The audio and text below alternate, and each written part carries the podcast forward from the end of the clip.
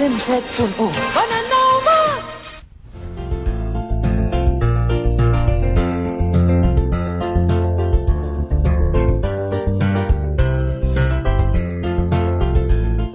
Hola amics, sóc Ricardo Andreu i aquest és un programa gravat prèviament a Andorra.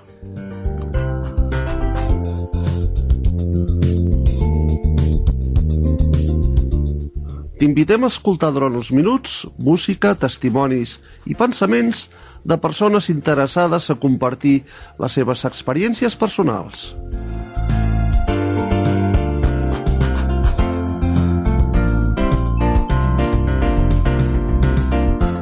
És l'hora de reflexionar sobre temes d'actualitat baix el punt de vista cristià.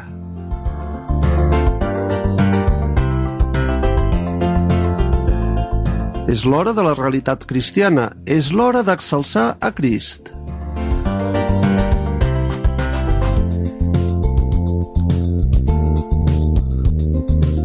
Els que hem fet possible aquest programa volem atreure la vostra atenció desitjant que us agradi.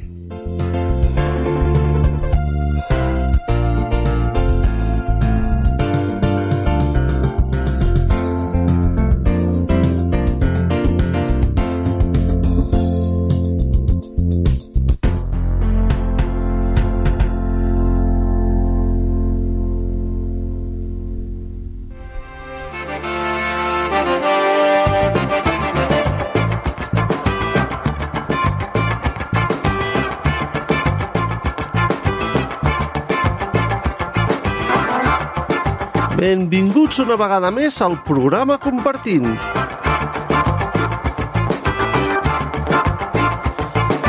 Aquesta vegada he triat per tots vosaltres els següents temes en llengua castellana que ens faran reflexionar.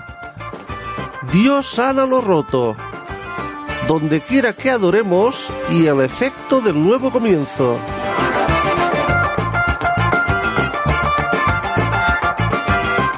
En català, amagar-se de Déu, el Déu amorós que tenim i vida mitjançant la mort.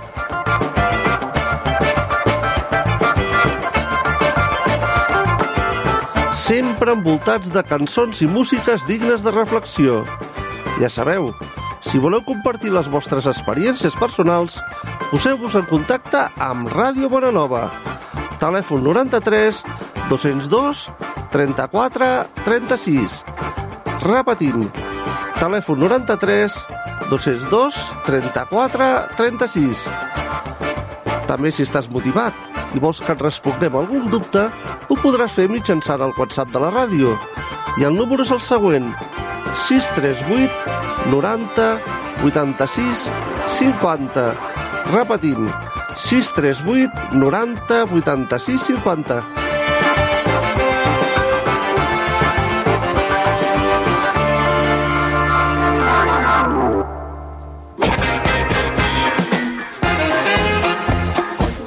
Si vols escriure'm personalment i vols compartir el que t'ha donat Déu, al final del programa, en l'acomiadament et diré com fer-ho. Per tots vosaltres, al programa Compartint. Dios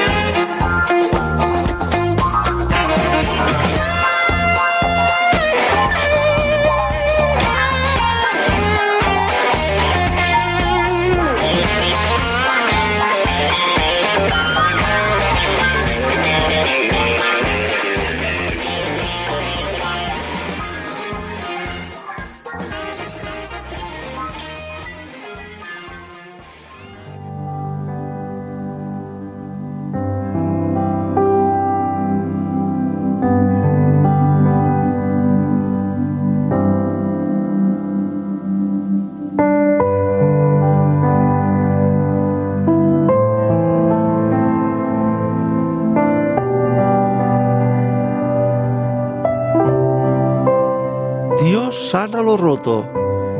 Título de este pensamiento.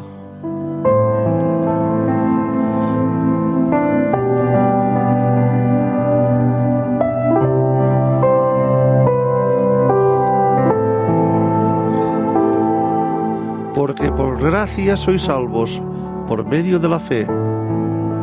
Libro de Efesios capítulo 2. Versículos que van del 1 al 10.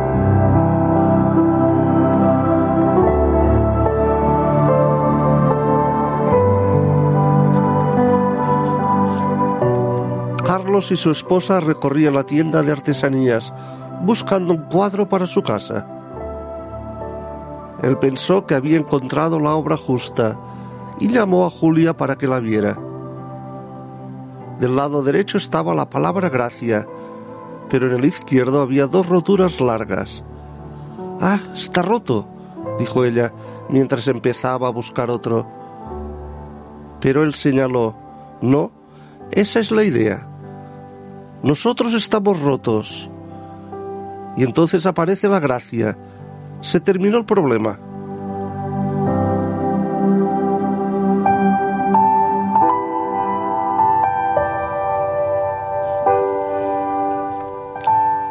Y decidieron comprarlo. Al llegar a la caja, la empleada exclamó, Uy, no, está roto. Sí, nosotros también, susurró Julia.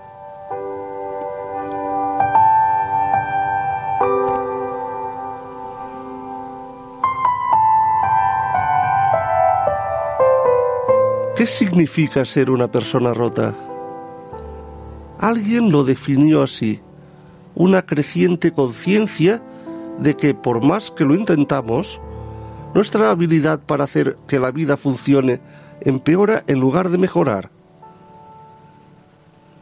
Es reconocer nuestra necesidad de Dios y de su intervención en nuestra vida.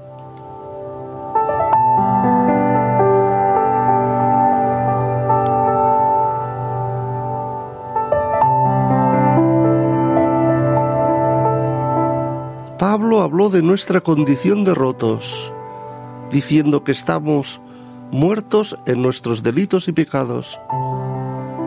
Libro de Efesios capítulo 2.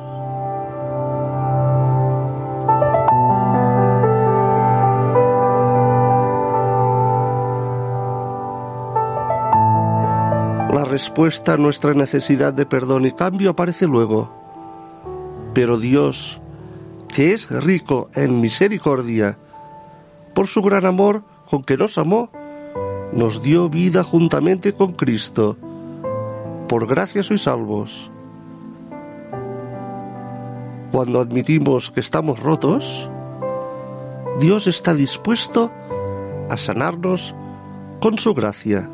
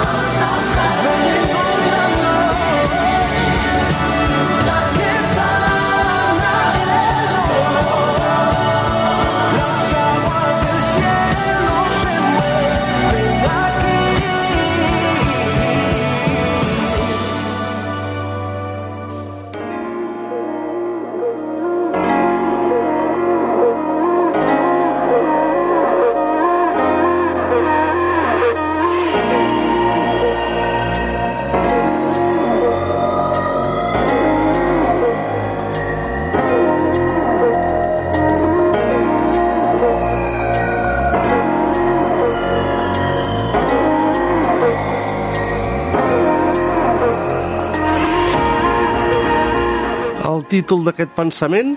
Amagar-se de Déu.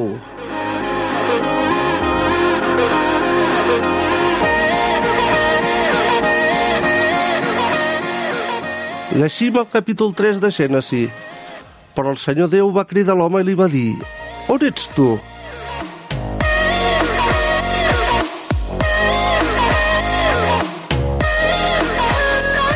Com que Déu és omniscient, quan Adam i Eva es van amagar d'ell a l'hort de l'Eden, sempre van estar a la vista. Llibre de Gènesis, capítol 3 i el versícul 8. Però aquell no va ser un joc de nens, sinó que de cop i volta van prendre consciència i es van avergonyir del seu error. Haver menjat de l'arbre del qual Déu els va dir que no mengessin.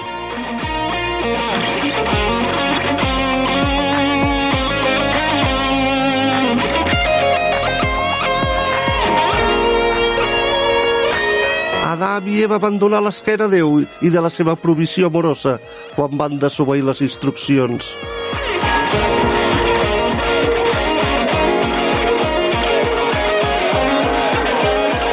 No obstant això, en lloc d'allunyar-se'n enutjat, Déu els va buscar preguntant On ets tu?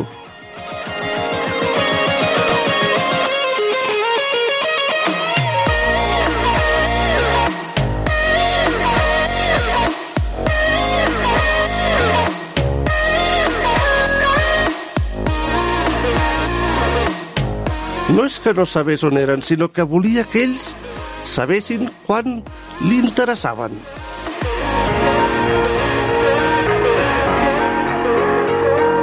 Déu sempre ens veu i ens coneix. Per a ell sempre estem a la vista. Jesús ens va buscar mentre érem encara pecadors i va morir a la creu per mostrar-nos el seu amor. Llibre de Romans, capítol 5 i versícul 8. Ja no ens cal amagar-nos.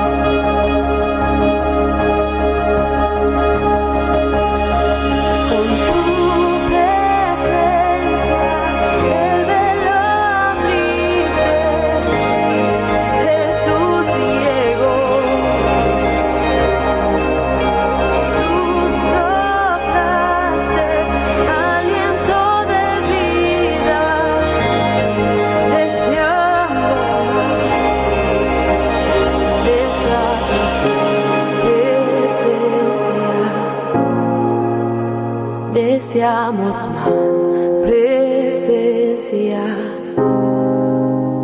Desata tu presencia.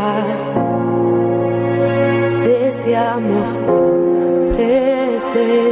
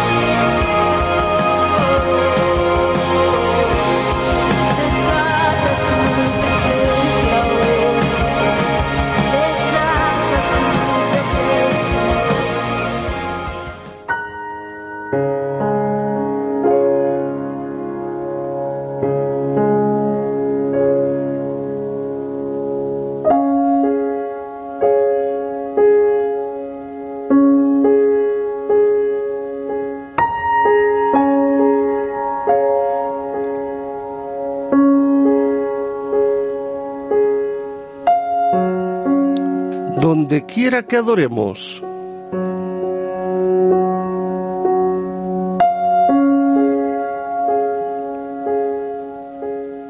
Mas la hora viene y ahora es cuando los verdaderos adoradores adorarán al Padre en espíritu y en verdad. Libro de Juan, capítulo 4.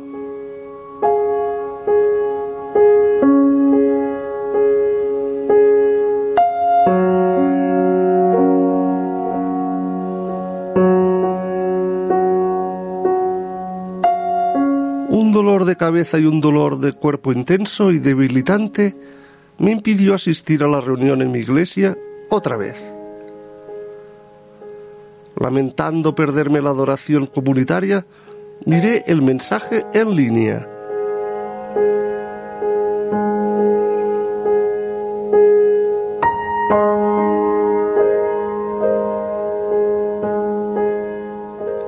Al principio la pobre calidad del sonido y el vídeo me amargaron, pero luego una voz entonó un himno conocido y las lágrimas me brotaron mientras cantaba. Decía así, sé tú mi visión, oh Señor de mi corazón, mi mejor pensamiento de día y de noche. Despierto durmiendo, tu presencia es mi luz. Enfocada en la presencia constante de Dios, lo adoré estando en mi casa.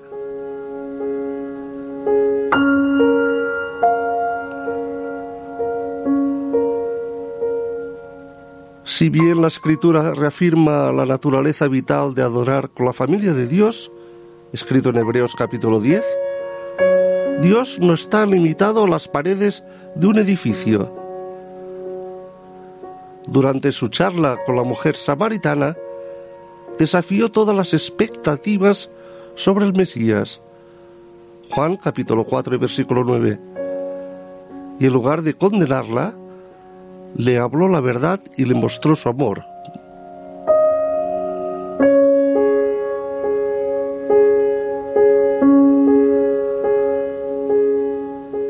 Reveló un conocimiento íntimo y soberano de sus hijos. Proclamó su deidad y declaró que el Espíritu Santo generaba la adoración verdadera a partir del corazón del pueblo de Dios no de una ubicación específica.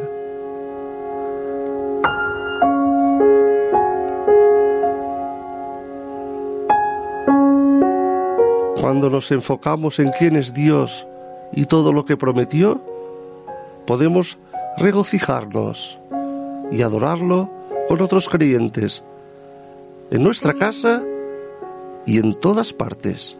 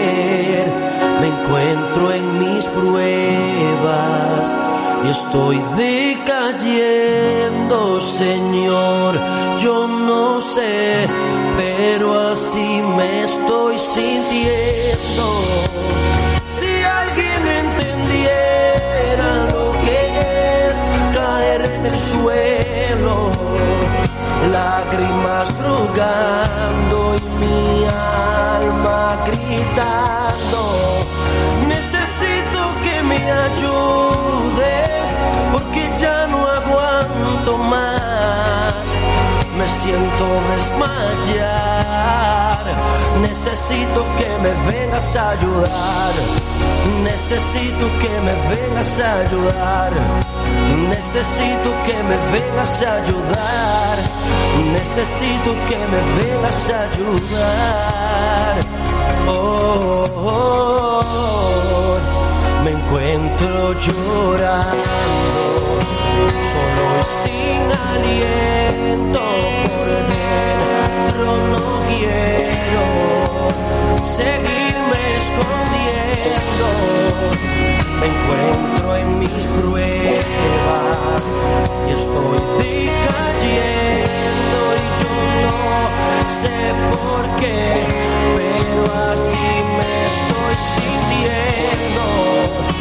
Si alguien entendiera lo que es caer en el suelo, lágrimas rogando y mi alma gritando, necesito que me ayudes porque ya no aguanto más, me siento desmayar,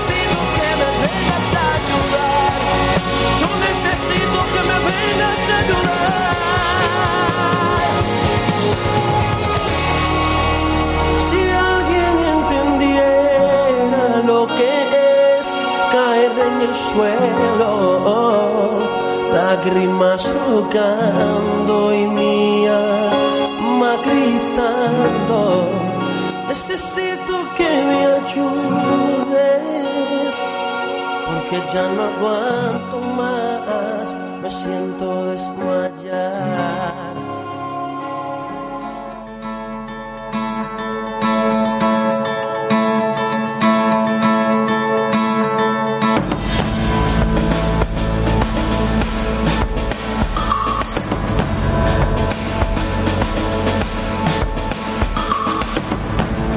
Ara us parlaré del Déu amorós que tenim.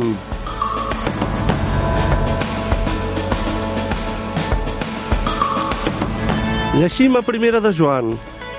I nosaltres hem conegut i cregut l'amor que Déu té envers de nosaltres.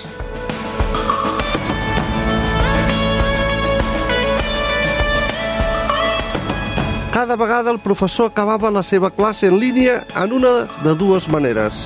Deia, fins a la propera o bon cap de setmana.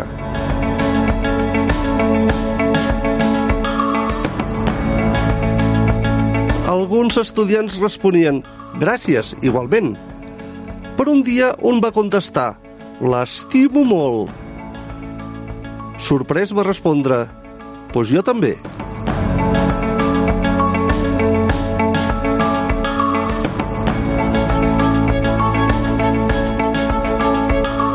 Aquella tarda els companys van acordar crear una cadena de t'estimo per mostrar la seva estima al professor que havia de fer la classe en una pantalla de l'ordinador, no en persona, com hauria preferit. Dies després, quan va acabar d'ensenyar, el professor va dir «Fins a la propera!» i un darrere l'altre els alumnes van respondre «L'estimo molt». Així van seguir durant mesos.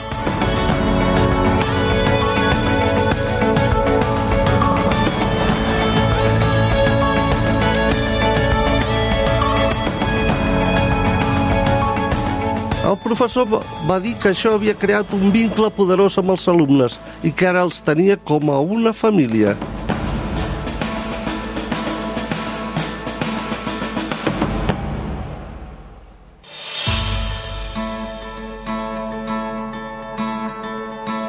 En primera de Joan, capítol 4, dels versículos que van del 10 al 21, nosaltres, com a part de la família de Déu, trobem diverses raons per dir-li més que un t'estimo molt. Déu va enviar el seu fill com a sacrifici pel nostre pecat. Va enviar el seu esperit a viure en nosaltres.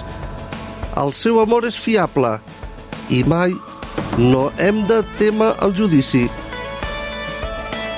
Ens capacita per estimar-lo a ell i als altres, perquè ell ens va estimar primer.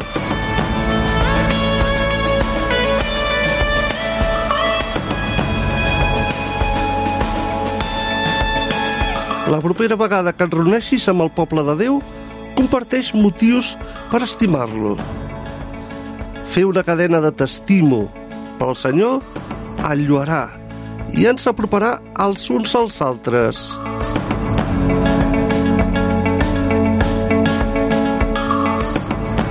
Per què estimes a Déu? Com pots mostrar el seu amor als altres?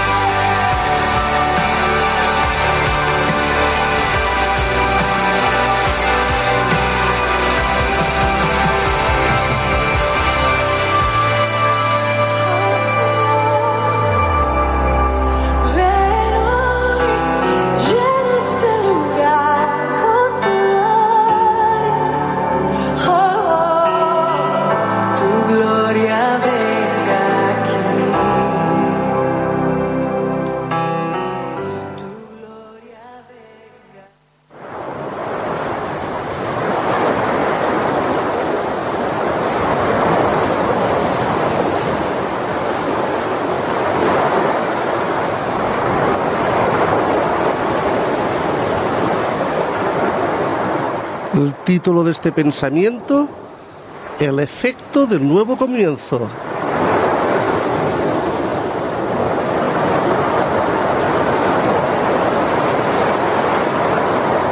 Revestido del nuevo, el cual conforme a la imagen del que lo creó, se va renovando hasta el conocimiento pleno.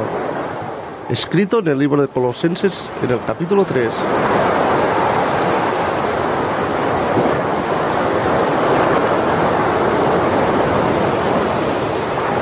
Cuando Brenda cumplió 30 años estaba triste por seguir empleada en un trabajo de ventas que nunca le gustó. Decidió que era hora de no posponer más el asunto y buscar una profesión nueva. La noche de fin de año, David se encontró mirándose al espejo y prometiendo que el próximo año bajaría de peso. Y Santiago, frustrado porque sus ataques de ira no cesaban, prometió que el mes siguiente se esforzaría para cambiar.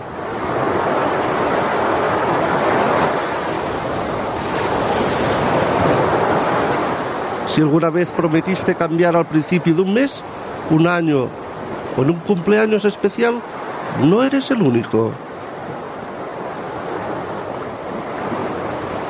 Los investigadores le han puesto incluso un nombre, el efecto del nuevo comienzo. Sugieren que en ciertas fechas como esas somos más propensos a evaluar nuestra vida y dejar atrás los fracasos para comenzar de nuevo. Al querer ser mejores personas, anhelamos un nuevo comienzo.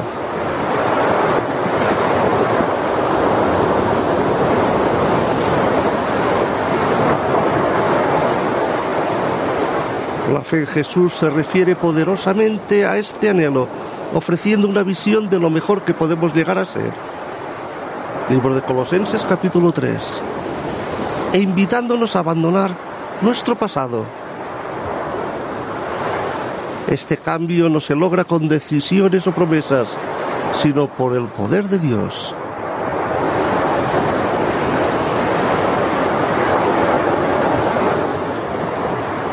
Recibir a Cristo como Salvador es el nuevo comienzo supremo y no hace falta esperar una fecha especial. Tu nueva vida puede empezar ahora mismo. Está escrito en el libro de Tito, en el capítulo 3 y el versículo 5.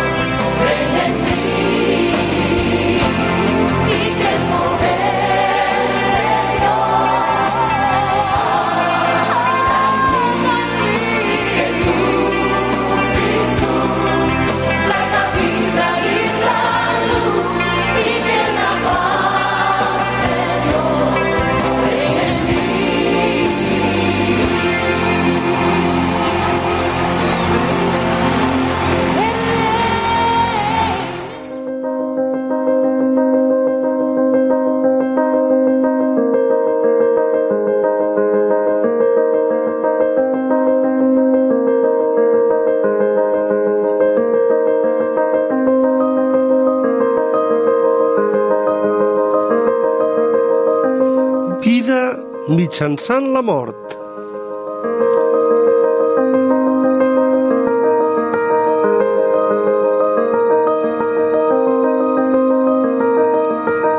I veuré la sang i passaré de vosaltres. Llibre d'Èxode, capítol 12.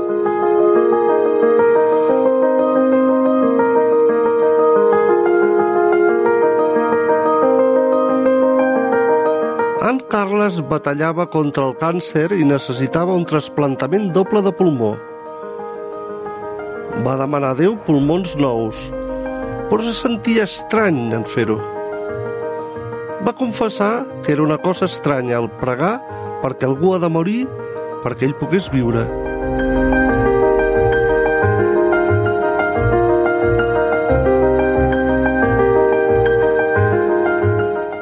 Dilema de Carles ressalta una veritat bàsica de l'escriptura.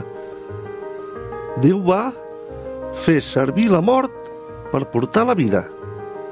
Ho veiem a la història de l'Èxode. Els israelites havien nascut en l'esclavitud i llanguien sota l'opressió egípcia. Faraó no li deixaria les seves urpes fins que Déu es va ocupar personalment. Tot primogènit moriria llevat que la família matés un bé sense taca i pintés amb la seva sang els pals de les portes de casa seva. Llibre d'Èxode, capítol 12.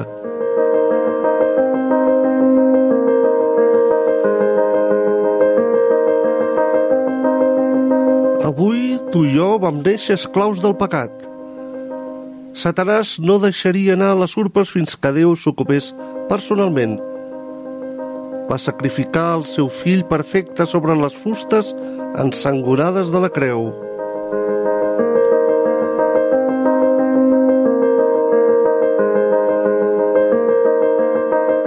Jesús ens convida a unir-nos a ell.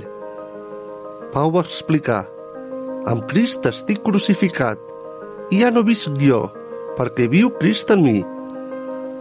Escrit en el llibre de Gàlates, el capítol 2 i el versícul 20.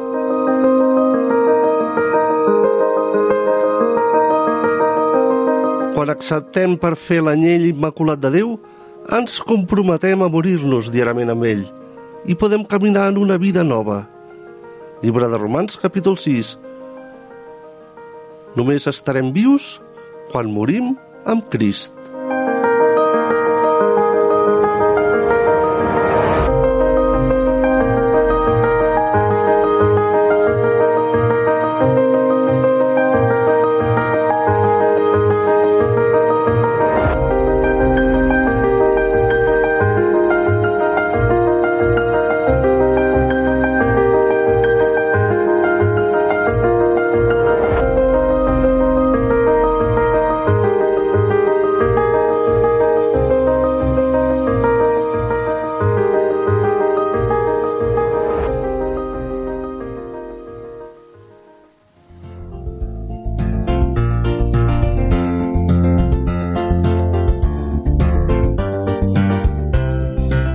Mercès amics per haver estat amb nosaltres en aquest espai.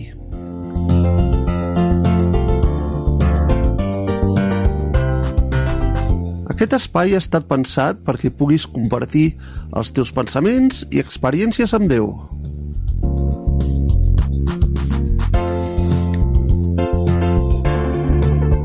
Si vols compartir tan sols tens que posar-te en contacte amb aquesta emissora o si no envia'ns un e-mail a la següent adreça electrònica atlas arroba andorra.ad atlas arroba andorra.ad Fins la propera emissió d'aquest programa.